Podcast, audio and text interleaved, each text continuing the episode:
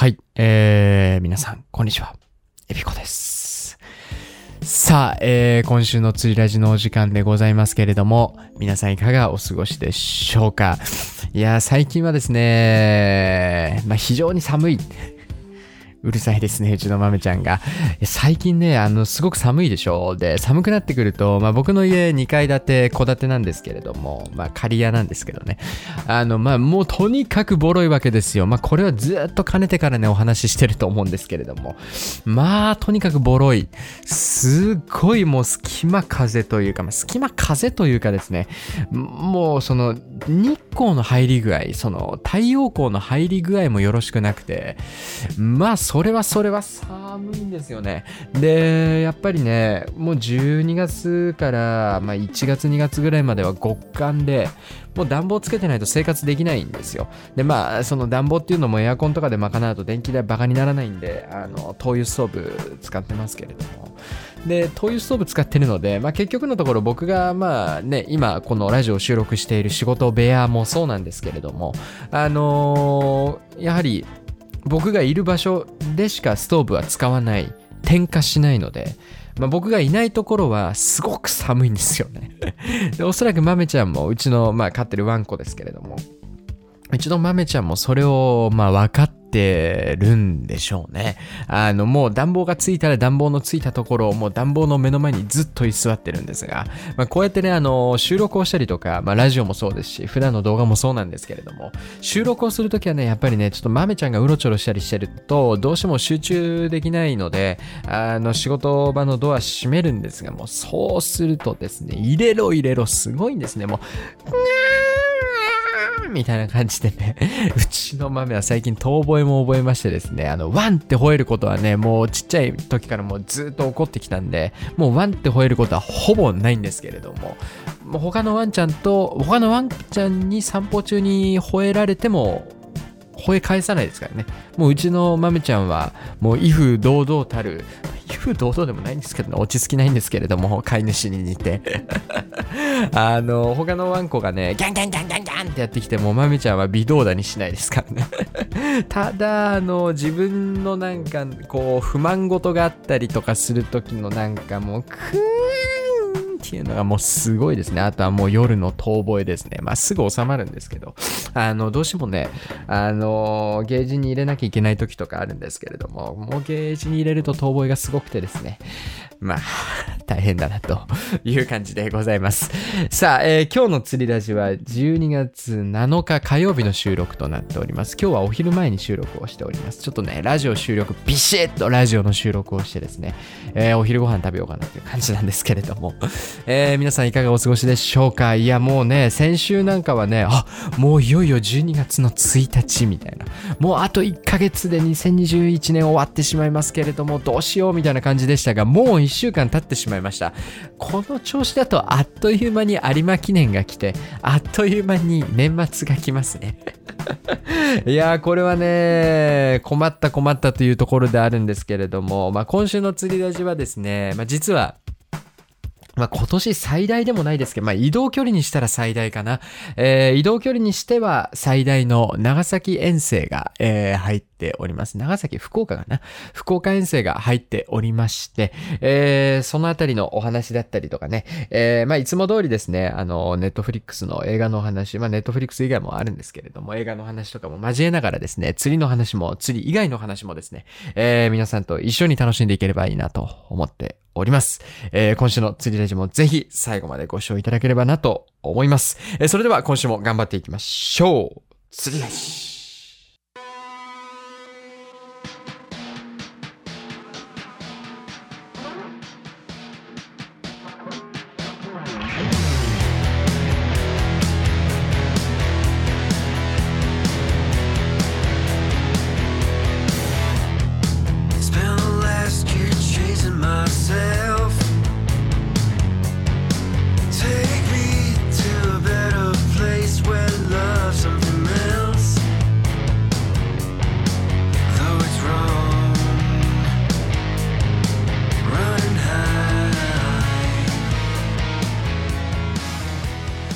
さあ、ということでお待たせいたしました。鼻を噛んでまいりましたので、すっきりなボイスでお届けできるかなと思うんですけれども。ちょっとまた多分ね、喋ってる間に鼻が詰まってくると思うので、適宜鼻をチンしながらですね、えー、お届けをしていきたいなとは思うんですけれども、まあ、最初はまずこの話題ですね。映画の話題でございますけれども。いつも通りの釣りラジでお届けしていきますよ。えー、皆さん、いよいよ、いよいよ12月。ね。まあ、007、えー、それからデューンですね。えー、まあまあまあ、激アツ映画がですね、まあ、ちょこちょこと公開されてきましたけれども、いよいよ12月、皆さん待っていた映画も多いんじゃないんでしょうか。まずは、マトリックスのリザレクションズですね。マトリックスがでも一番熱いんじゃないかな、続編系としては。まあ、トップガン、トップガン年末でしたっけ？トップガンのマーベリックは、えー、2022年公開か、来年か。えー、続編ものとしては、12月公開の続編ものとしては多分一番熱いんじゃないかなと思うんですけれども、えー、マトリックス1、2、3とありまして、えー、本当に長い期間を経てですね、まあ、キアヌ・リーブスの、なんというか、キアヌ・リーブスウェーブがね、もうここ何年かずーっとね、まあ、特にあれですね、あの、殺し屋の、何でししたっけ？えー、名前ど忘れしてしまいましたけれども、えー、まあ、キアヌ・リーブスのウェーブが、まあ、非常に来てるというところがありますので、まあ、それもあって、まあ、あってかなくてか、まあ、もともと構想自体はあったんでしょうけれども、えー、正当続編ということで、とにかくですね、マトリックス・リザレクションズは、出演者がですね、過去の出演者をきちんとそのまま起用している。まあ、相当頑張ったんだと思いますよ。まあ、やっぱりね、どうしてもあの、年齢を重ねてますから、役者さんもね、人間ですから、えー、どうしても身体的な部分だったりとか、まあ、あのー、まあ、 one、two、three、マトリックス one、two、three の、なんて言うんですかね、 one、two、three の時からの時系列で考えた時に、演者の、まあ、ね、あの、顔の変化、体の変化っていう、年齢における変化っていうところを考慮して、なかなかやっぱりね、あの、かなり期間を空けた続編っていうのは、同じ役者を起用するっていうのはすごい難しい。まあ、ハリウッドとかは特にね、えー、厳しい。まあ、日本の映画でね、こんなに期間空けて再度続編作りますみたいなものはほとんどないんですけれども、えー、まあ、ハリウッドとして、ハリウッド映画としては非常に珍しいパターンかなとは思っています。まあ、ハリウッド映画の場合、まあ、基本的にはもうすごい期間を空けてリメイクないしは続編を作るよってなった場合には、まあ、世界観はそのままに話は一気進展、ん？一気進展？かな、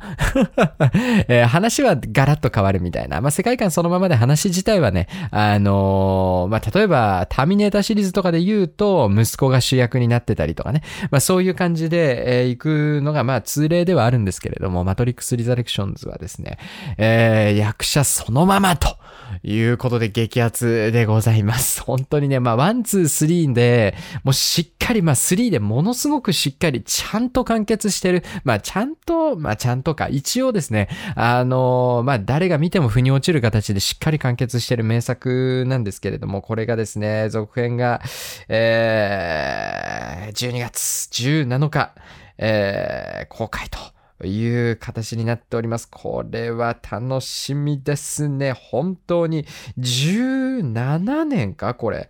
17年越しの、18年か？18年越しの、えー、続編ということで、こんなにすごいことは、まあ、めったにないんじゃないかなと。まあ、誰しもが待ち望んでいた続編っていうところでございますので、こちら楽しみにしております。えー、他にもですね、まあ、これも2022年かな？えー、公開になると思うんですけれども、えー、スパイダーマンですね。スパイダーマンなんですけれども、これも、これは2021年かな？これ年末公開か？いや違うな。来年の1月7日ですね。えー、正月あたりに公開となりますスパイダーマンノーウェイホームですね。えー、これも激アツ激アツんこの子守歌です。本当に激アツです。ちょっと鼻を噛みます。やはり鼻風邪が治らないんですね。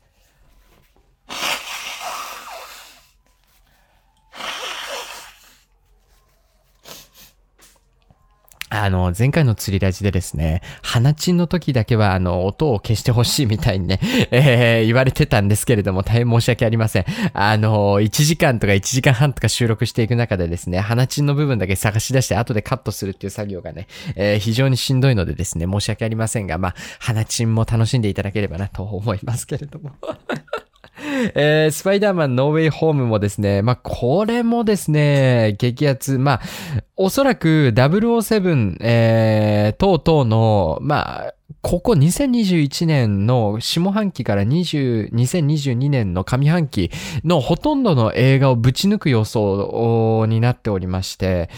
これ何がすごいかってね、まあ、あの、マーベルの、まあ、例えばアイアンマンだったりとか、まあ、今回のスパイダーマンのノーウェイホームに関してはドクターストレンジとの絡みが強いんですけれども、まあ、アイアンマンだったりとかね、えーあとはマイティー・ソーだったりとか、まあ、えーいわゆるですね、編み込みヒーローがバンバン登場する、この、ここ最近のマーベルシリーズーよりも前のですね、まあ、元来のスパイダーマンですね、えーアメイジングとか、えーそのあたりのスパイダーマンシリーズに登場していた、えー敵役。まあ、スパイダーマンって、まあ、見たことない方向けに、まあ、ざっくり解説してしまうと、まあ、スパイダーマン1、2、3とかがあったとすると、まあ、あるんですけれども、スパイダーマン1の敵がこいつ、2の敵がこいつ、3の敵がこいつみたいな。まあ、あ基本的にあの、あのマーベルシリーズの映画っていうのは基本的にはこんな感じですよね。やっぱりあの、ヒーローがいて、えー戦う敵が一人いて、えーまあ、組織と戦う場合場合もあるんですが、基本的にはこう、なんていうんですかね、えーヒール役っていうかですね、えー敵役が一人大きな、まあ、ボス的なね、ボス的な、えー敵キャラがいて、そいつと戦っていくんですけれども、なんとですね、えースパイダーマンノーウェイホームは過去に登場していたボスキャラが全登場する。しかも、そのボスキャラの俳優が過去に、えー今現状やっているこのスパイダーマンシリーズとは全く別軸のスパイダーマンシリーズの敵役の俳優をそのまま引っこ抜いてきてるんですね。こんなことできるんだっていう。もう、もうお金の問題よりも、やっぱりこう、ハリウッド映画って、やっぱりこう、配給元だったりとか、えーまあいろんな絡みがあるので、どうしても出たくても出れないとかね、俳優の起用っていうのはすごく難しい調整が必要なんですよ。やっぱりあの、撮影のタイミングが被ってたりとかね、他の映画に、の撮影が絡んでて、どうしても出たいんだけど出れないみたいなことも結構、まあいろんな映画であり、あるんですね。で、まあ別の俳優が、えーまあ登場する。同じ名前、キャラクターの名前は同じなんだけど、俳優は別だよみたいなことがね、結構あったんですが、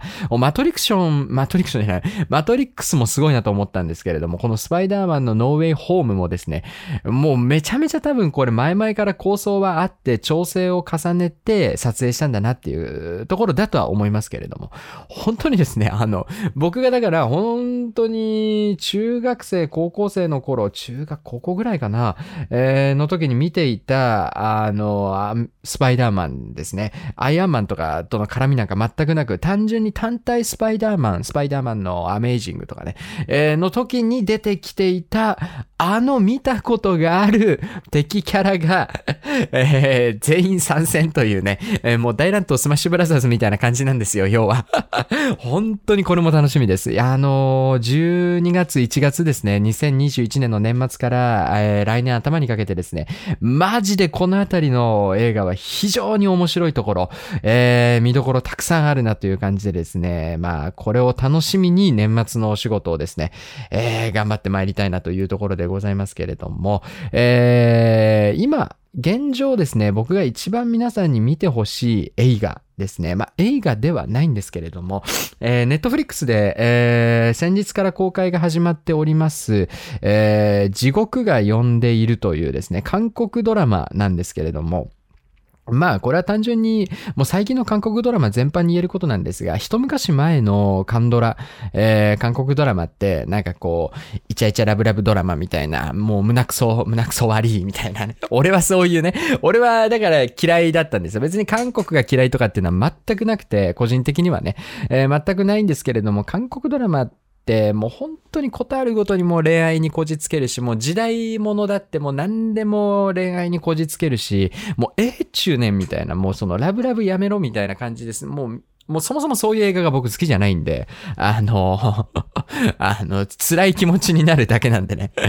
恋愛ものとか一切見ないんですけれども、あの最近の韓国ドラマって全然なんか違うっていうか、もう本当にね、あの、韓国ドラマも韓国映画もそうなんですけれども、まあ、とにかくね、あの、ジャパンじゃ絶対できねえだろ、これはっていうようなことを平気でやってくるんですね。まあ、どうできないかっていうと、まあ、まずはそのグロテスク表現ですよね。まあ、グロけりゃいいって話ではないんですけれども、やっぱりその人が殺されるだったりとか、まあ、このね、地獄が呼んでいるっていう韓国ドラマは、えー、地獄からの死者が、まあ、いるんですね。これはもう完全に SF なんですけれども、地獄からの死者、まあ、真っ黒のね、ゴリラみたいな、えー、まっするムキムキの、まあ、いわゆる鬼みたいなね、えー、地獄の死者が、えー、いまして、えー、まあ、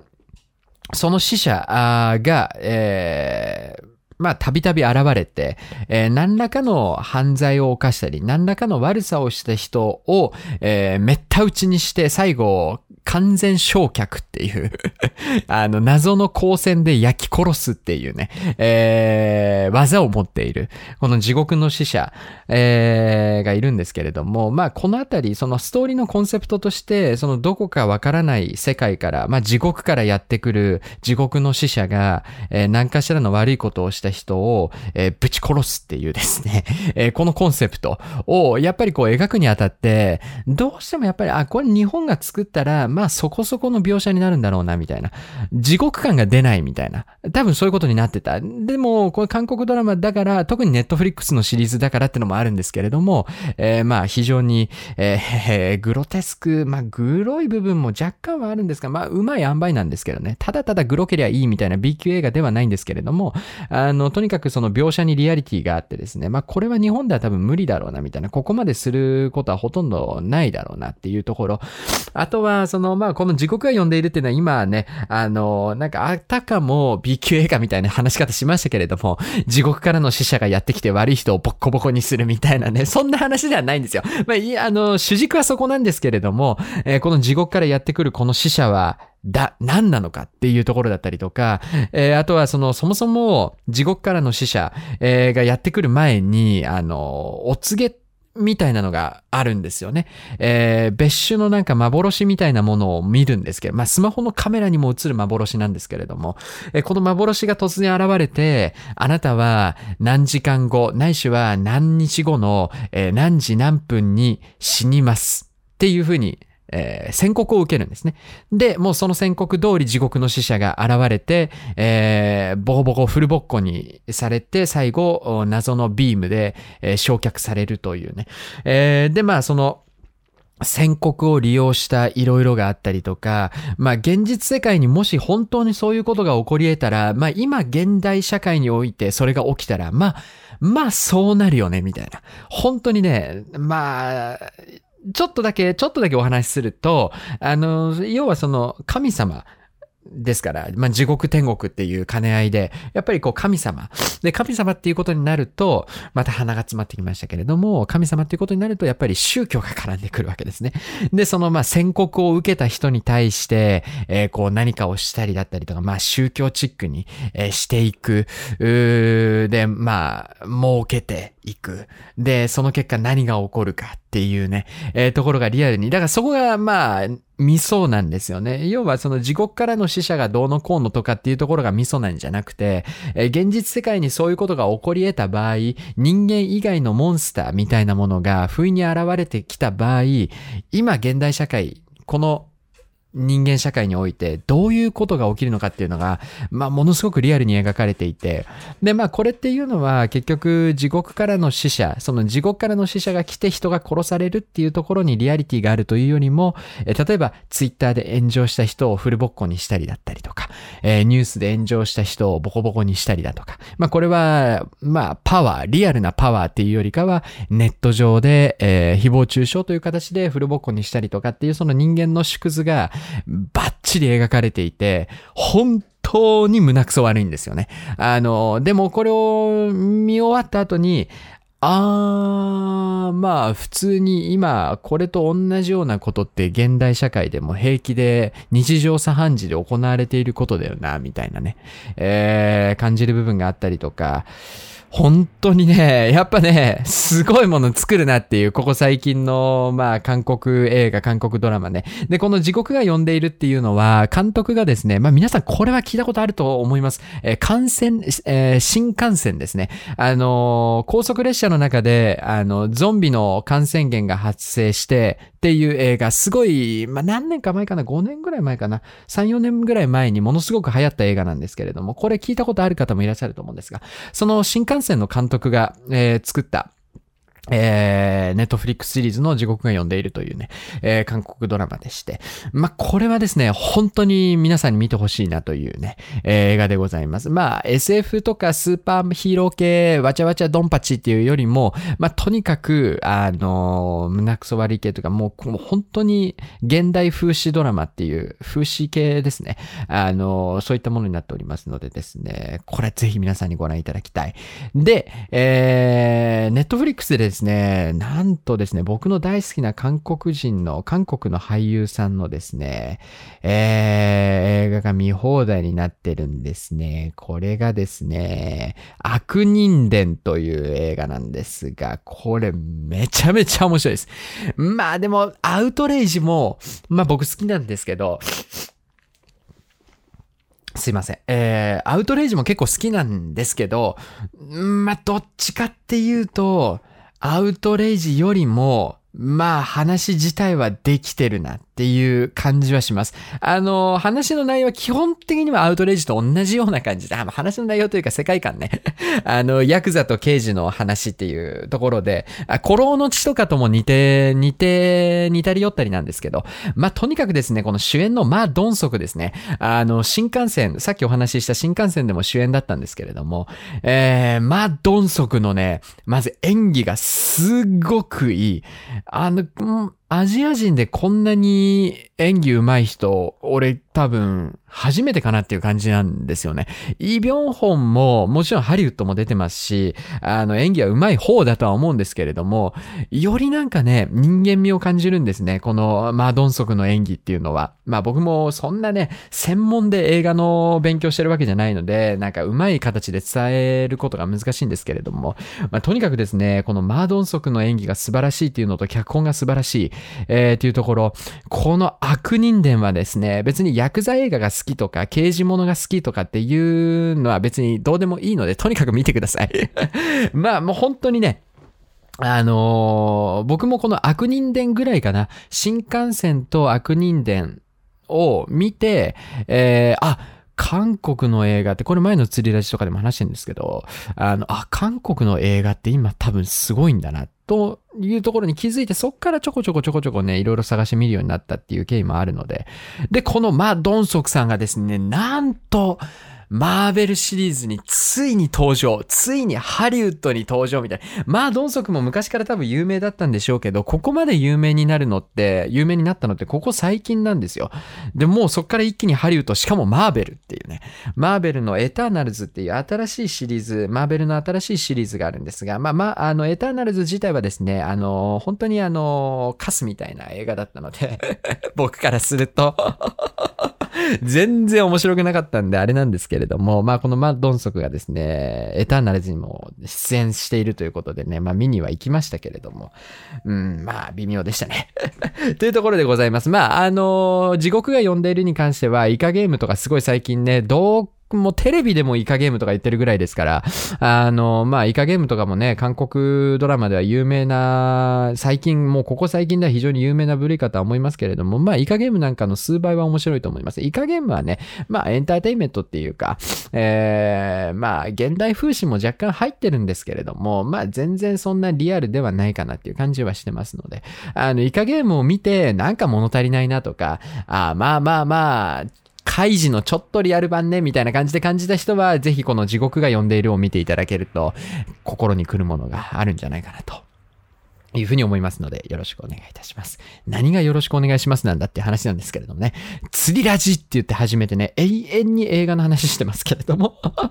あとですね、あの、ネットフリックスドラマのシーズン5までやっておりました、えーっとね、これなんていう映画だったかな。ペーパーハウスですね。知ってる方もいらっしゃると思うんですけれども、銀行強盗の話なんですが、えーペーパーハウス、完結しまして、えー完結最後まで見ましたけれども、非常に面白かったので、ぜひこちらも、ペーパーハウスもね、まあ年末年始とか皆さんね、あの、お仕事お休みになったりとかして、えー時間あって何しようかなっていう方もいらっしゃると思いますので、ぜひご覧いただければなと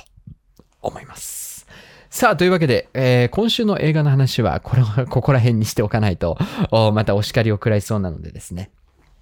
この辺りにいたしまして、えー、今週末ですね、福岡ですね。これ、まあ、ほんとね、トントン拍子というか、別になんかね、もう、もう今年は終わりだと思ってたんですね、個人的には。まあ、ここまでやってダメなんだったら、もうあかんやろみたいなところがございまして、あのまあ、しかもね、もう伊豆シドに関しては、12月はほとんど望みない。まあ、八条あたりまで行けば望みあるかなっていう感じ。えーでも、本当にベイトもいなくなるし、あの、水温が下がってしまうのでね、えー青物の活性っていうのもガクッと落ちてくるので、まあ、伊豆シドシーズンオフに入る。で、まあ、ここまでで結果が残せなかったと。まあ、素直に受け入れて、まあ、悔しいんですよ、本当に。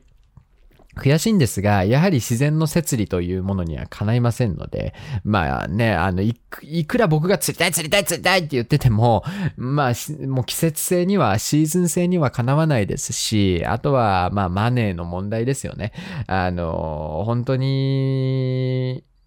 うん、来年ね、五島に僕も引っ越したい気持ちはすごい強いので、そういったところも鑑みて、まあ、今これ以上、なんていうかな、お金、お金というかですね、まあお金なんですけれども、これ以上なんか出費して、なんかワンチャンにかけるいうメリットはもうないんじゃないかと思ってたんですよね。ところが、まあちょっとあの、まあ僕のお仕事の関係というか、たまたまその福岡に行く機会があるということでお話しいただきまして、いや、それだったら、じゃあ、もうラストラウンドをやりますかっていう感じでトントントンって話が進みまして、えー先日の生放送でもね、お話ししたんですけれども、まあ、あ今週の日曜日、そして月曜日、えーそして火曜日と、火曜日はね、あの、オフショアジギングなんですけれども、えー月曜、えー日曜日、月曜日とロックショアをやって、えーいきたいなと。しかも今、絶賛スーパーフィーバー中の確変中のですね、えーどこだったかな？唐津だったかな？えー呼子ら辺から出船する船に乗ってですね、えー絶賛確変中の平正やりに行っていきたいなと。いうふうに思いますが、えー皆さん申し訳ございません。やっぱね、寒いとすごい僕お腹がダメでですね、ちょっとうんちしてきますね。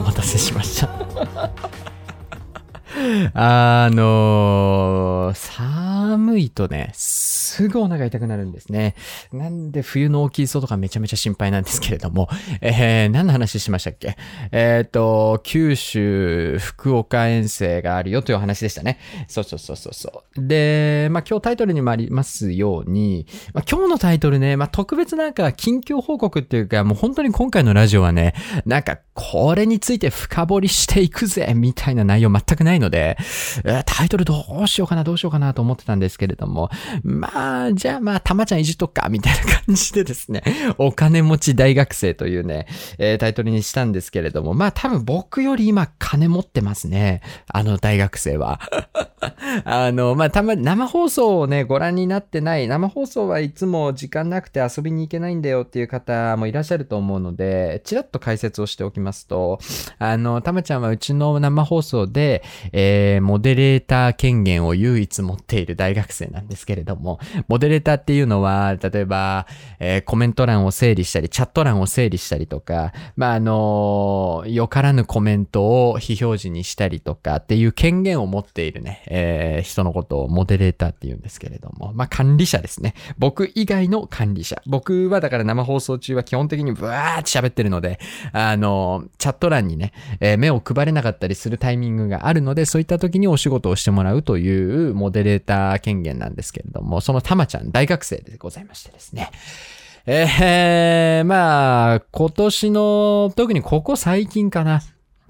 えーつい先週？先々週？もう、よくわかんないんですよね。もう、神津の沖磯に行って、えー八丈小島にその1日空けて行って、まあ1週間、丸1週間ロックショアやり、やり通して、で、次の週うどね行ったのかなで、今週12月の第1週がお休みで、で、また今週末から行くみたいな感じなんですけど、まあ、あの、基本的に、八丈小島はたまちゃん不参加でしたけれども、まあもうたまちゃんともうなんか連続で3、4回ぐらい釣り行ってて、で、まあね、たま、さすがに福岡遠征までそんなポンとは来れないだろうと思ってたんですけれども、まあ生放送で、いや日曜日から福岡行くんですよね。福岡でちょっとね、今、各編中の平正やりたいな、思ってるんです、みたいな話してたら、ワンチャン僕もとかチャットで言い出して、で、まあまあまあまあ、たまちゃんのワンチャンはほぼ格ですから、もうあれよあれよという間に、じゃあ一緒に行くかってなって、たまちゃんも参戦と。どんだけお金持ってんだっていうね。俺ですらもうそんなお金ないぞみたいな ところなんですけれども。いやー、まあ嬉しいっちゃう、嬉しいっちゃっていうか、素直に嬉しいんですけれども、まあ彼は卒論も全然終わってないっていうふうに言ってましたし、だこの間うどね行く時も、うどねに行く前日に、ほとんど完成していない卒論を教授に提出して、まあ一通り締め上げられて、えーやり直しを食らって、で、明日出せるよねって言われて、明日はちょっと、かっこうどねに行ってきますみたいな。もうもうもうもう釣りのせいで卒論が全然進んでないみたいな状況のはずなんですけれども、また2日間ですね、あのロックショアを共にしていきたいなと思います。まあでもね、まあ僕もやっぱり釣りたい、正直。まあ、かなり釣りたいんですよ。まあそれはなんでかっていうと、まあシンプルに2021年の超過がやばすぎて、まあさすがにこれじゃあ、良い気持ちで気持ちよく年越せねえなっていうところが一つ。あとは、シンプルに YouTube の話で言うと、ものすごい自重度が溜まってるんですよ。ストックがね。まあ、ただ、落としどころがない。だから、まあ、ちょこちょこは釣れてるんですよ。だから、ツイッターとかでもつぶやきましたし、インスタでもね、投稿しましたけれども、まあもちろん、構図の基礎で、まあ割かしデカめのカッポレ釣ったりとか、まあしてるんですよ。ただ、まあ、カッポレで落とせるかっていうと、カッポレじゃ落とせねえなっていう。やっぱりそのね、あのなんて言うんですか？竿をマックスまで曲げ込んで、ガチンコ勝負してとか、いや、てかね、その霞味とか、あの、カッポレとかを、例えば、奄美とかね、南の方に行って専門で狙うんだったらそれで落ちるんですけど、伊豆七島で釣れる南の魚って、あの、運ゲーというか、たまたまなんですよね、本当に。たまたま餌を探して、あの、シャローに寄ってきている、南の魚が、たまたま僕がしゃくっていたジグに反応してくれたに過ぎないので、こう、食わせたっていう感覚もないですし、うん、やっぱりなんかたまたま釣れた魚で無理くり落としどころをつけるっていうのは非常に難しいんですよね。やっぱり話の構成上。で、運の悪いことに僕の最近機嫌の悪いですね、あの、撮影で使っているビデオカメラさん、このビデオカメラさんがですね、なぜかカッポレが釣れた時にですね、エラーでですね、録画がされてなかったりとか、まあ、様々な理由でですね、まあ、カッポレでは落としどころ作れねえなっていう感じがありますので、まあ、あの、今年の夏から、えー八丈小島、夏の八丈小島、その後の、えー、神津島沖磯、その後の再び八丈小島、あ、三宅島もあるんだ。そう。その間に三宅島の3本だけも挟んでまして、で、えー、八丈小島行って、えー、ダメで、で、うどね。まあ、少なく見積もって、5回分の兆候で、まあ、2泊3日とかなんで、まあ、相当データはあるんですよね。で、えー、これがパーに今のところになってるっていうか、落としどころが作れないっていうところで、今のところ完全にオクラになってるんですが、まあこれ福岡の今回の遠征で、まあ魚がなんとかなればですね、まあこれが本当にラストチャンスです。編集期間の時間とかも考慮すると、まあギリギリ、えー、まあ年末に向けてのどっかのタイミングで3夜連続とかで、えー、動画を出すんであれば、編集めちゃめちゃ時間かかりますから、一本の実況動画作るのに大体一週間かかりますので、あの、それをまあ、さらに超特貫工事で、なんとか睡眠時間削ってやったとして間に合うか間に合わないかのギリギリのラインなので、今週末の釣りが。なんで、もう、他に行くチャンスがあったとしても、な今年の釣りが今回の福岡で終わりになるのかどうかはまたわからないんですけれども、えーとりあえず時間的な問題で、そもそも動画として公開ができるタイミングはもうギリギリ今週末が最後なので、えーいよいよ本当にもう物理的にね、時間的な問題で、あの、本当に泣いても笑っても、動画としては今年中に出せる動画になるかどうかっていうのは、えー今週末の福岡遠征で、えー決まってくるかなというところでございますので、えー皆さんにはですね、まあ、今度こそご期待いただきたいと 思います。まあ、あの、持てる力は、持てる、まあ、力というか、持てる技術は全て投入すべくですね、えー道具のメンテナンスもバッチリ行いました。まあ、持っていくタックルも過去最大量になります。えーまあ、オフショアジギングがね、最終日絡んでるので、えー久しぶりにね、ステラ SW の 8000HG も投入しますし、えー、ショアゴリラ R もですね、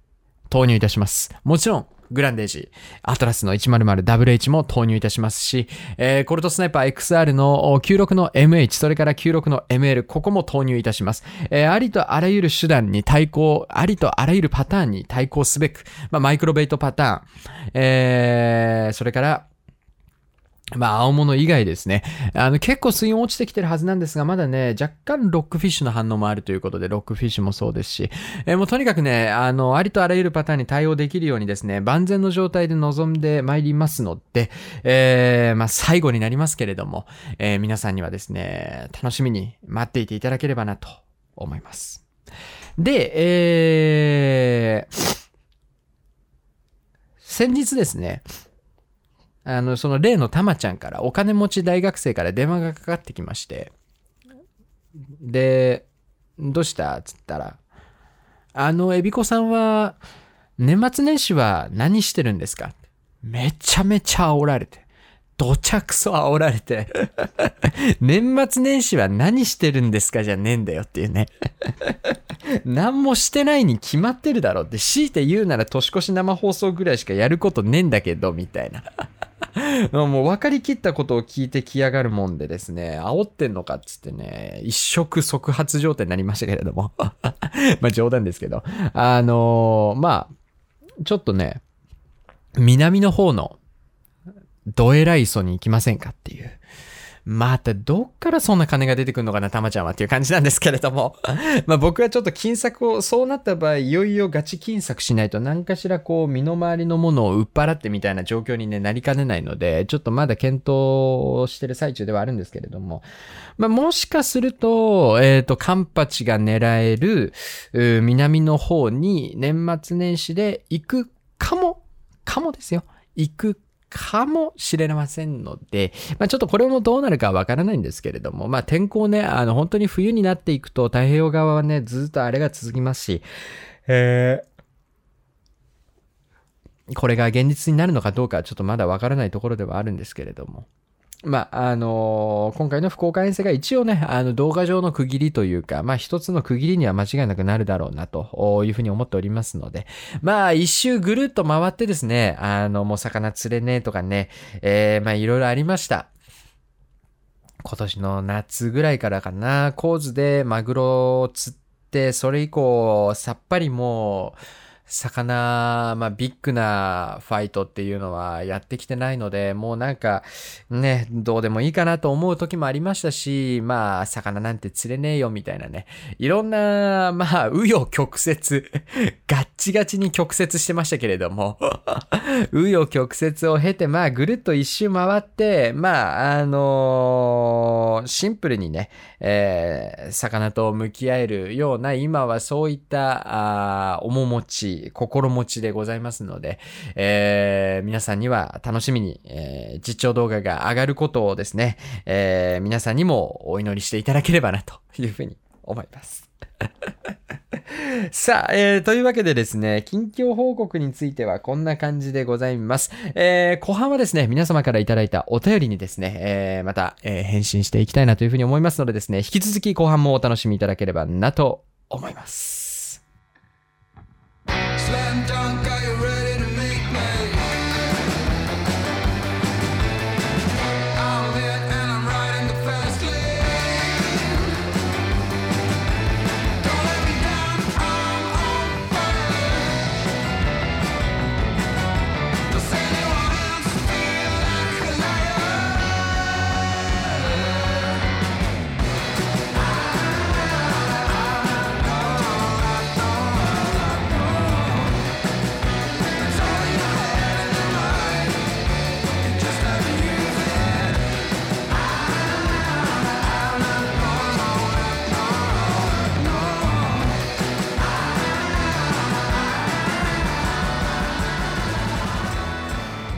ということで後半ですね、お便りのコーナーに行きたいなと思ったんですが、えーっとですね、ちょっと釣り具の情報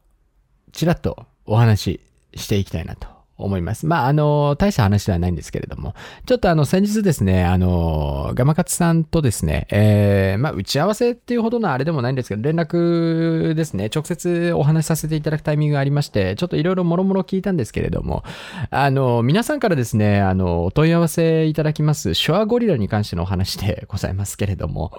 まあ、ちょっとオブラートに包みながらのお話にはなりますが、あの、まあ、ご存知というか、まあ、なんとなくお察しの方も多いと思いますが、あの、の相当の、あの、お問い合わせというか、相当の注文数が入っているそうなんですね。で、あの、まあ、例えばグランデージのアトラスもそうですし、えー、シマノのコルトスナイパーとか、ダイワのシュワスパルタンとか、えー、ヤマガの何々とか、えー、天竜の何々とか、ジャンプライズの何々とか、まあ、いろんなロットメーカーね、えーありますけれども、まあ、ロットに限らず、物の販売っていうのは、基本的な原理原則としてはですね、まあ、後からじわじわ来るものももちろんあるんです。口コミでね、えー広がっていって、口コミでいいよいいよって広がっていって、えーまあ、じわじわ売れ行きが伸びていく商品もあるんですが、まあ、基本的にはもうそもそも実績のある会社が、例えば新しいロット出します。過去に作ってきたロット、過去に作ってきた商品に、えー一定数の評価があって、その上で新しいものを販売しますってなったら、まあ、基本的にはやっぱり初回生産ロット、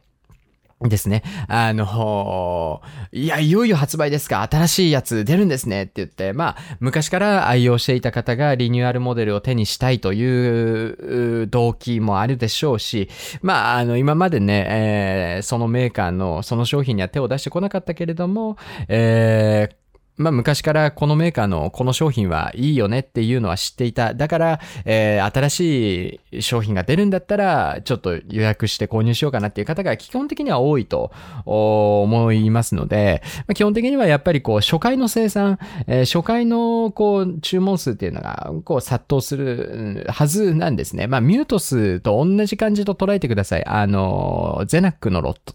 と、今、ショアゴリラール、ほとんど同じ状況と考えてください。あの、最初の初回生産の注文量よりも、あの、今現状の後からの注文量の方が、あの、圧倒的に、まあ、上回ってるらしいんですね。まあ、ちょっとどこまで言っていいのかわからないので、ここら辺にしときますけれども、まあ、とにかくですね、あの、まあ、基本的にはちょっと考えられないような、えー注文数が今殺到しているようでございまして、えー先日ですね、あの、ショアゴリラ R の注文をしたら、2023年の1月って言われたっていう。あれあれ今年何年だったかなみたいな。あれ今年 2022? 今年2022年、いや、今年2021年、2023年、2年後？おーみたいな。2年後には違うロットとか多分出てるんやろな、みたいなね。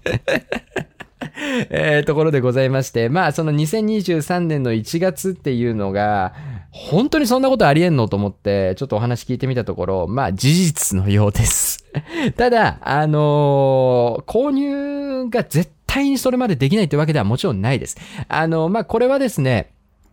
もちろん原則、原則というか、まあ、基本的にはやっぱりもう注文していただくほかない、釣り具屋さんに問い合わせをしていただいて、えー注文していただくほかないんですけれども、まあ、稀にですね、あの、様々な経緯で、あの、ポンと釣り具屋さんに出てたりとか、するケースももちろんなくはないんですね。まあこれは皆さんのご想像にお任せします。どういった経緯でそうなるのかをご想像にお任せしますけれども、あの、ポットで店頭に並んだりとかももちろんします。で、やはり僕がかねてから言ってるようにですね、あの、とにかく、あの、ラグゼの、ガマカツラグゼのホームページに、ラグゼの特約店ですね、ラグゼの製品を取り扱っている釣り具屋さん一覧が全国地図で見れますので、あの本当に欲しい方は、もうとにかく、あの、電話代はかかりますが、もう全国のラグゼの特約店に片っ端から電話、ローラー作戦で電話かけていくのがベストだと思います。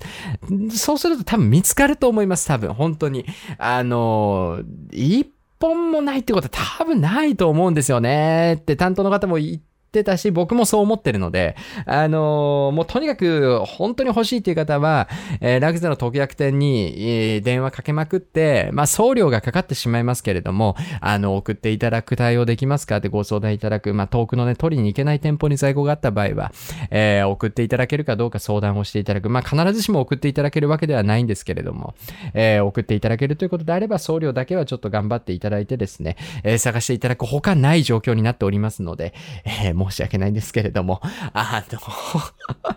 ショアゴリラ R に関してはですね、まあ僕も実際ね、まあ前から言ってますが、あの、ショアゴリラ R は買いたいんですよ。物をね。あの、プラ、もう個人、個人の所有物としてショアゴリラ R を、あの、持っておきたいんですが、あの、全然もう僕も手に入れることができない状況なので、まあ僕はあの、必要な時にガマカツさんにお願いして、えー貸し出し用のショアゴリラ R をお送りしていただいている状況になりますので、えーそんなところでですね、よろしくお願いいたします。えーなおですね、あのロット以外にも来年ですね、えーガマカツラグゼプロダクツの、えー面白い製品がですね、いや僕もね、結構ちょこちょこ聞いてきたん、聞いたんですよ。まあ何がとは言えないんですけれども、うわ、それはちょっと待ってましたよ。よろしくお願いしますみたいなね、物がですね、来年も目白押しになっております。来年のラグゼの製品もですね、非常に激アツ展開となる予定だそうですので、えー皆さん、お楽しみにということで、えー前回第53回の釣りラジにいただきましたお便り、えーですね、えー見ていきたいなと思います。前回の釣りラジですね、本当に体調が悪かったので、あ、ちょっと待ってくださいね。えー前回の釣り立ちですね、本当に体調が悪くてですね、えー皆さんからご心配のお便りをたくさんいただいておりました。えー申し訳ございません。ご心配おかけしました。まあ、あの、鼻がズルズルっていうのだけですかね、今のところはもう。あの、他はもうピンピンしておりますので、えあ、あちらもこちらもピンピンという形でね、え健康そのものでやっておりますので、ご安心、うんいただければなというふうに思っておりますけれども、え前回の釣り味にいただいたお便りですね、ちょっとかなり面面白いお便りが一つありましてですね、えー、どれだったかな？えー、っとですね、えー、ちょっと忘れてしまいましたが、申し訳ございません。えー、あー、シュワゴリラ R ですね。ソルトさんですね。お便りありがとうございます。えー、体に気をつけて、これからも散財動画を出してください。ということで、ありがとうございます。えー、シュワゴリラは2年待ちと言われ、アトラスも1年と言われ、凹んでおります。もう何を買ったらいいのかわかりません。ということでですね。申し訳ございません。まあ、うーん、まあ、正直僕の影響力ってそこまでではないと思ってるんですよね。シンプルにやっぱりシュワゴリラ R がすごい。ゴリラがすごいいいロットだっていうところですし、アトラスもすごいいいロットだっていうところが認められたっていうだけの話であって、まあ、僕が宣伝したからっていうところはかなりまあ、一部なのかなという、売り上げの一部なのかなと思うんですけれども、まあ、あのーね、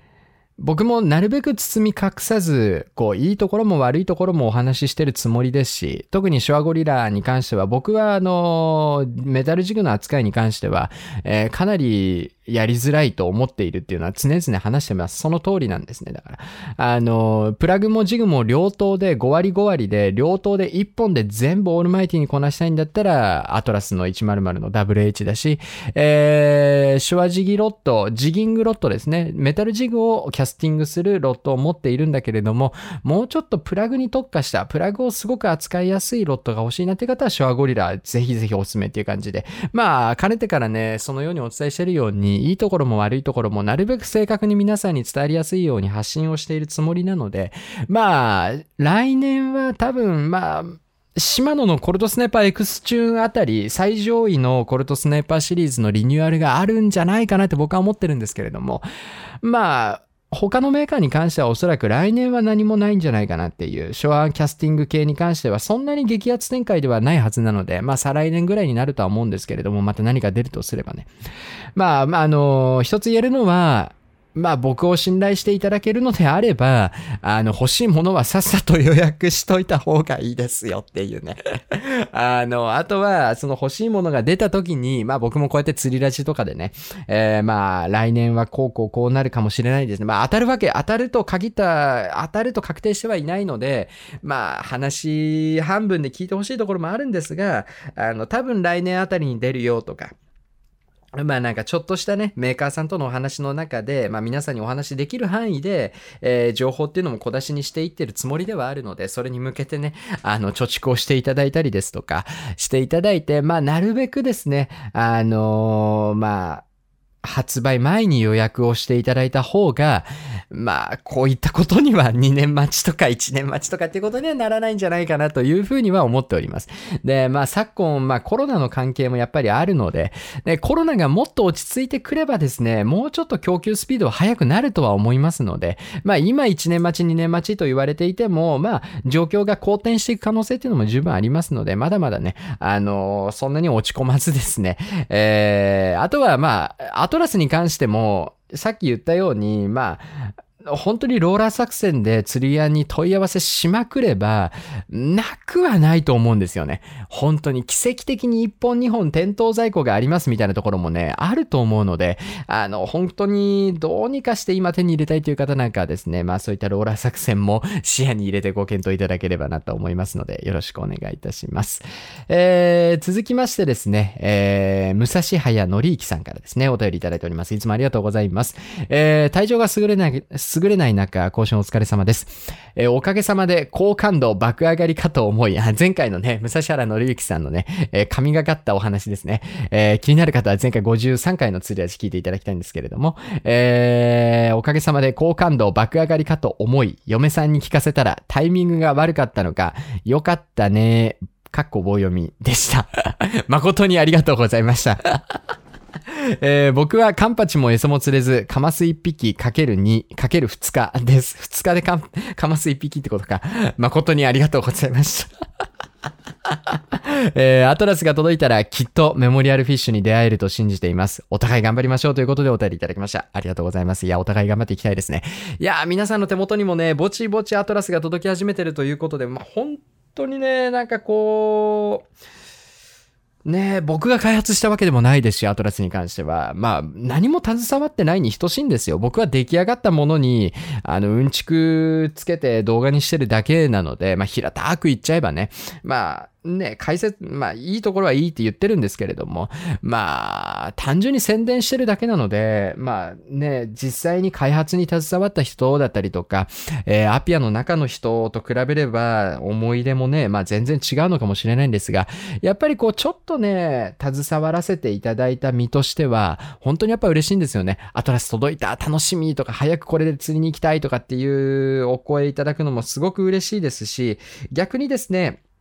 あの、あ、未だに5月に注文したはずなのに、あの、アトラスが届かないんですけど、みたいなね、お声もちょこちょこいただいておりまして、それは申し訳ない。まあ、僕はね、その流通の部分に関しては全くわからないので、問屋さんでもないですし、メーカーの人間でもないので、流通のシステムに関しても全く把握はしてないので、なんとも言い難いところであるんですけれども、まあ、早くですね、少しでも早く、こう、楽しみに待っていただいて皆さんの手元にアトラスが届けば、えー、これ幸いかなというふうには思っております。えー、続きまして、え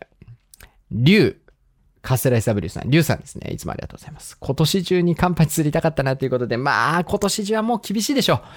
う。正直言って厳しいと思います。はい。まあ、八丈小島に行けばワンチャンというところはあるかもしれないんですけれども、まあ、来年の春シーズンに期待した方がいいんじゃないかなとは思います。あのー僕もまあ、どちらかというと、まあ、小島も行きたいんですけれども、ただやっぱり現実的にちょっと可能性の部分考えると厳しいところもあるかなと思ってまして、まあ来年ね、また頑張りましょうというところでございます。えー、続きまして、えー、サトシ K さんですね。いつもありがとうございます。釣りラジオお疲れ様でしたということでありがとうございます。えーこの前、スフェロス SW のデビュデビュー戦に行ってまいりました。えー本当は和歌山六手話遠征と行きまいていましたが、1ミリメートルも、1ミリも金がないので、近所の沖堤防に、えー8000番のスフェロスを降臨させるという空気が読めないやつを演じてきました。周りのアングラーは4000、5000番のリールを使ってます。えー、目白とはいきませんでしたが、52センチのハマちゃんが、えー楽々上げることができました。えーあと、フィンガーフォータチューを、あかなり太いですね。えータックルが強すぎて激しいファイトとならず、なんか物足りなさがありましたが、笑いって。まあそうでしょうね。沖堤防でまあまあまあ、52センチの稲田クラスってなると、まあそうですね、ゴリゴリの正直タックルってなると、まあ、ゴリ巻きできちゃうかなっていう感じはもちろんありますね。えーとりあえず、スフェロス SW8000 番の入魂ができたってお話でしたということでお便りいただきましたした。おめでとうございます。まあね僕もね、あの、ナスキーとか、ちょっとこれまた別途動画にするんですけれども、スペロス、あとはナスキーの類ですね、えー、インプレッションの動画とかも上げていきたかったんですね。で、まあ、長崎、福岡遠征っていうところで、まあ、絶好のフィールドなので、そこでまあ、インプレッションの撮影してもいいかなとも思ったんですが、もうちょっと背に腹は変えられないと。まあ、2日という日程ではあるもののですね、ちょっとさすがに、あの、もうインプレッションのためとはいえ、まあ、ナスキーとかを投入してるようなタイミングではないなと いうところで、僕もね、あの、ちょっとナスキーとかスプロスで魚かけてどんなもんかっていうのは見てみたいところはあったんですけれども、ちょっと今回はですね、そこら辺はちょっと割愛していきたいなと思います。もう本当に自分の信頼のおけるリールとタックルをがっつり持ち込むので、まあ、あの、僕もね、スプロス SW、まあでもね、あの、僕の一緒に行く知り合いがですね、あの、スペロス SW の 8000HG を使うので、まあこれで平正でもかけてもらえればですね、どんなもんかっていうのはざっくりとはね、把握できるかなとは思いますので、僕もちょっと楽しみなところではございます。えー、続きまして、えー山本良介さん、いつもありがとうございます。えー、前回ご質問にお答えしたんですけれども、えー、お便り、回答ありがとうございましたということで、こちらこそありがとうございました。えー、わかりやすい回答感謝しております。ありがとうございます。えー、あまりの感動に、ありとあらゆる友達に自慢しまくって仕事にならなかった今日一日でしたということで。すいません。まあ、そ僕そんなんでもないと思うんですけどね。ありがとうございます。えー、これからも釣りラジ、超高動画楽しみにしています。えー、生配信の方も楽しみにしているので、またよろしくお願いします。スパチャ代貯めるかということでお便りいただきました。ありがとうございます。いやー、最近はですね、生放送が盛り上がりに盛り上がる傾向がありましてですね、まあ毎週日曜日の夜が、まあ基本的には定期開催。まあ来週はちょっとないんですけれども、超高遠征があるのでね、あれなんですけれども、まあ毎週日曜日の夜、定期開催をしておりまして、まあそれ以外にも、えーちょこちょこタイミング見てね、あのふと気が向いたら生放送やったりとか、結構な頻度で最近やってるんですけれども、まあ、競馬が面白いですね。大体競馬の話してるんですけど、最近。本当にね、あのまあ、他に楽しみがないんですよね。はい。マジで。あの、釣り以外に。で、釣りもね、あの、なんかこう、車でブーンって行って、バコバコ釣れるようなフィールドに今住んでるわけじゃないので、遠征組まないとまともな釣りはできないっていうね、状況なので、で、もうもう冬シーズンっていうこともありまして、まあ、本当に楽しみがないので、まあね、G1 の、まあ暑いこの12月ですね。まあ次はもう有馬記念ですから。まあ有馬記念盛り上がっていきたいところではあるんですけれども。まあ本当にね、うん、まあお母さん、お父さん、まあお父さんはもうその言わずもがなって感じでしたけど、お母さんとかにはね、とにかく大人になって掛け事とタバコだけやるなって言われて育ってきたんですけれども、もう全部やっちゃってるっていうね。やっちゃってるっていう感じなんですね、本当に。いやまあお母さんには非常に申し訳ないところではあるんですけれども、まあまあまあまあ、そのね、競馬っつってもね、あの、何千円もか、まあ1万円とかかけるとかっていうような話ではないので、まあちょっと楽しみだな、みたいな感じで、えー、息抜き程度にやってます。まあでもなんかね、まあ、これがね、多分ね、例えばね、例えばですよ。例えば、彼女がいて、まあ、毎週日曜日はデートの日とか決まってんだったら、もう全然ね、競馬なんてやらんでええんですよ。まあ、いや、じゃあ日曜日に、日曜日デートだから頑張ろうみたいなね。あ皆さんもあるじゃないですか、そういうのね。そんないから、俺は。しかもね、まあ、今回の福岡の遠征は非常に、まあ、期待値も高いですし、やる気に満ちてますけれども、まあ、もう、伊豆市との遠征なんか、ああ、また今回ももう、ものすごい渋い状況で、シビアな戦いなんだろうなって、楽しみというよりもプレッシャーだったりとか、なんかもう、釣れんのか釣れな、釣れないのかわからねえしな、みたいな、もう釣り自体もね、まあ、そんなにもう、行きゃ行きゃですごい楽しいし、僕もね、あの、なんて言うんですか、ありがたいなと思って釣りはやるんですけど、もちろんね。だから行く前からテンション爆上がりの超高遠征予定っていうのもなかなかなくてですね、そうなってくるとね、まあもうこれ言い訳でしかないんですけれども、まあもう毎週日曜日、12月のね、毎週日曜日の、まあ G1 レースぐらいは楽しみをいただいてもいいんじゃないかなとは思ってますけれどもね。あの、ちなみにこの間のチャンピオンズカップも生放送で言いましたけれども、チャンピオンズカップも2000円だけ入れて4000円になって戻ってきましたので、えー まあまあまあ、ちょこちょこまあ楽しみを見つけてやっていかないと僕も生きていけないのでね。あの、まあお母様にはお許しをいただきたいところでありますけれども、よろしくお願いいたします。え、続きまして。たまちゃんですね。例のたまちゃんですね。えー、ありがとうございます。大して寒くないのに、一人だけ寒い寒いって言っていたので、嫌な予感はしていましたが、本当に風邪をひいていたとは森ですね。ということでね。神社でクソ機嫌悪かった理由も合点いきました。PS、僕はうどねでカンパチすれました。アジ、アジよりちっちゃいカンパチ捨てましたけどね。むしろあんなカンパチ見る、んあんなカンパチ逆に3キロクラスよりもレアかもしれないぐらい小さいカンパチ捨てましたけどね。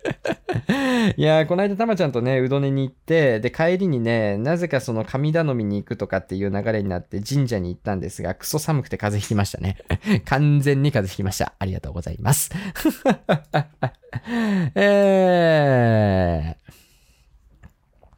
続きまして、えー、チャンさんですね。いつもありがとうございます。釣りラジオお疲れ様でした。えー、体調を崩しがちな季節なので、アウターより忘れ物などは気をつけてください。ラグゼのジャケット買ったよめちゃめちゃ頑張って探して買ったわ。本当に。全然どこにも何もなくて、もう探しに探して、やっとこさ昨日見つけて注文しておきましたけれども。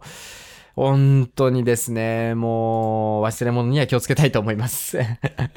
えーアトラスは舐め回すように眺めて眺めて眺めて来年春から使い倒してきます。春には九州に行く予定ですので、エビコさんも春には九州に行けてることを願っておりますということでお便りいただきました。ありがとうございます。まあ、一緒にね、また釣りしたいですね。チャンさんとは一回釣りしてるんですけれども、また一緒に釣り行きたいですね。チャンさんのアトラスがどうやら遅れてるようでございましてですね、だいぶ前から予約していたにもかかわらず、全然釣り具屋さんに入荷しないということで、チャンさん若干お怒りでしたけれども、その後いかがでしょうか？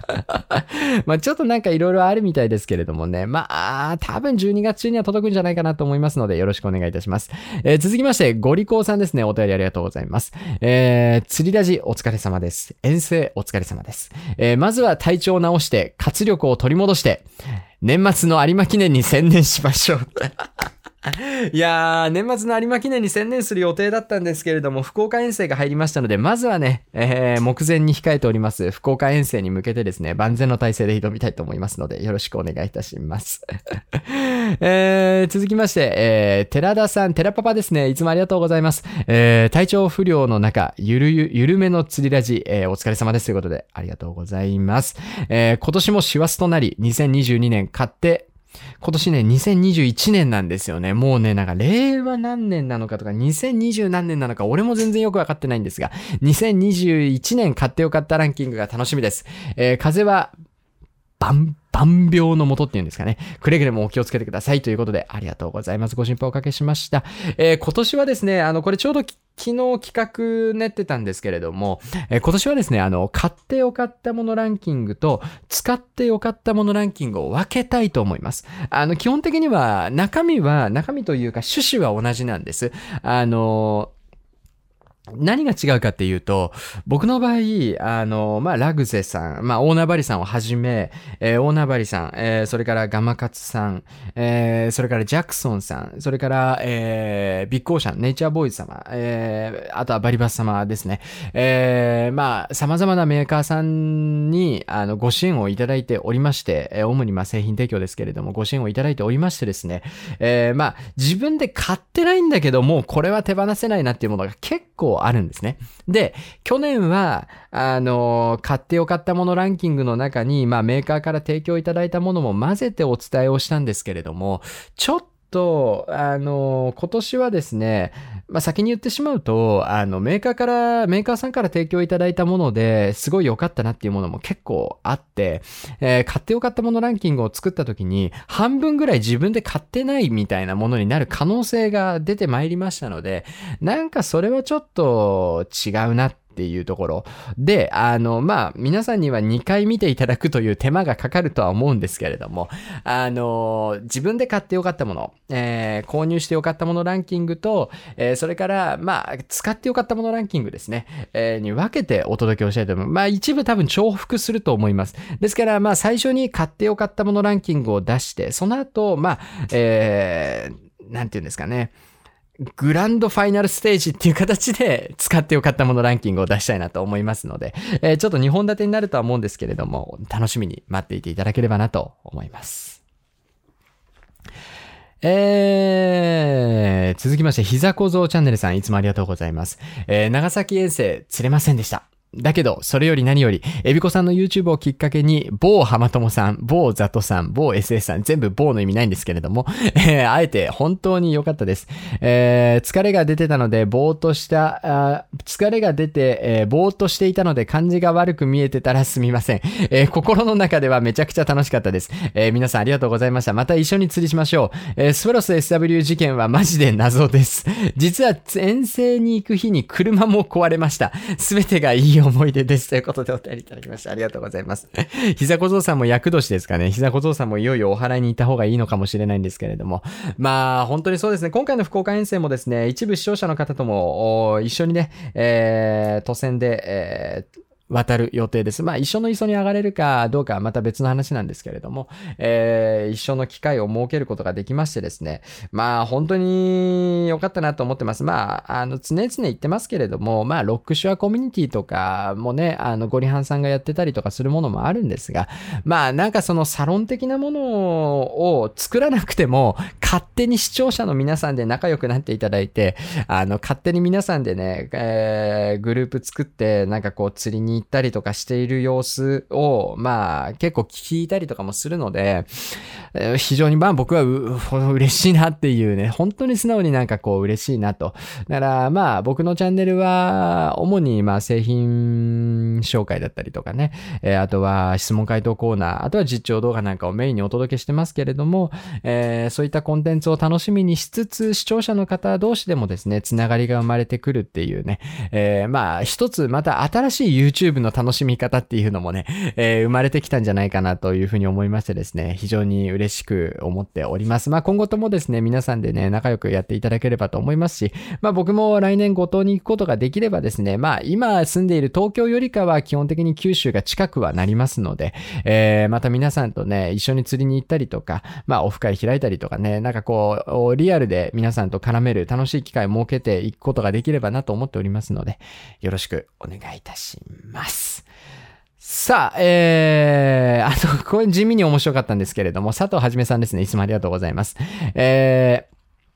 ー、あなたは殺しても死なないから風の心配はしていません。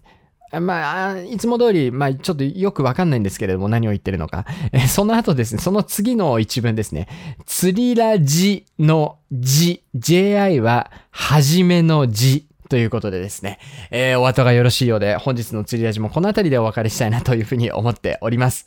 えー今週もですね、えー質問回答コーナーですとか、えーあとは土日に関しては、まあ、製品レビューとかね、えーを含めて、まあ、リールもですね、そろそろ2021年、えー購入リール総まとめ、えー総レビュー動画なんかもね、えー出していきたいなというふうにも感じておりますのでですね、えーぜひ皆さんの参考にしていただければなと思っております。えーいよいよですね、今週の土曜日の夕方からですね、もう飛行機に乗って、えー遠征という形になりますのでですね、えー皆さんにですね、ようやく、ようやく激アツ実況動画をお届けできる、さすがにできるのではないかと、本当に直近の現状の様子だと、まあそこそこは釣れているという感じでございますので、まあ何かが起きなければ、この1週間で、まあただね、若干潮回りが悪いんですよね。えー来週の日曜、月曜っていうのがね、まあ若干潮回りが悪いところは気になるんですけれども、まあこの核変フィーバー中のこのタイミングが続いてくれれば、えー皆さんにね、えー激アツ実況動画をお届けできるんじゃないかと思っております。ますのでですね、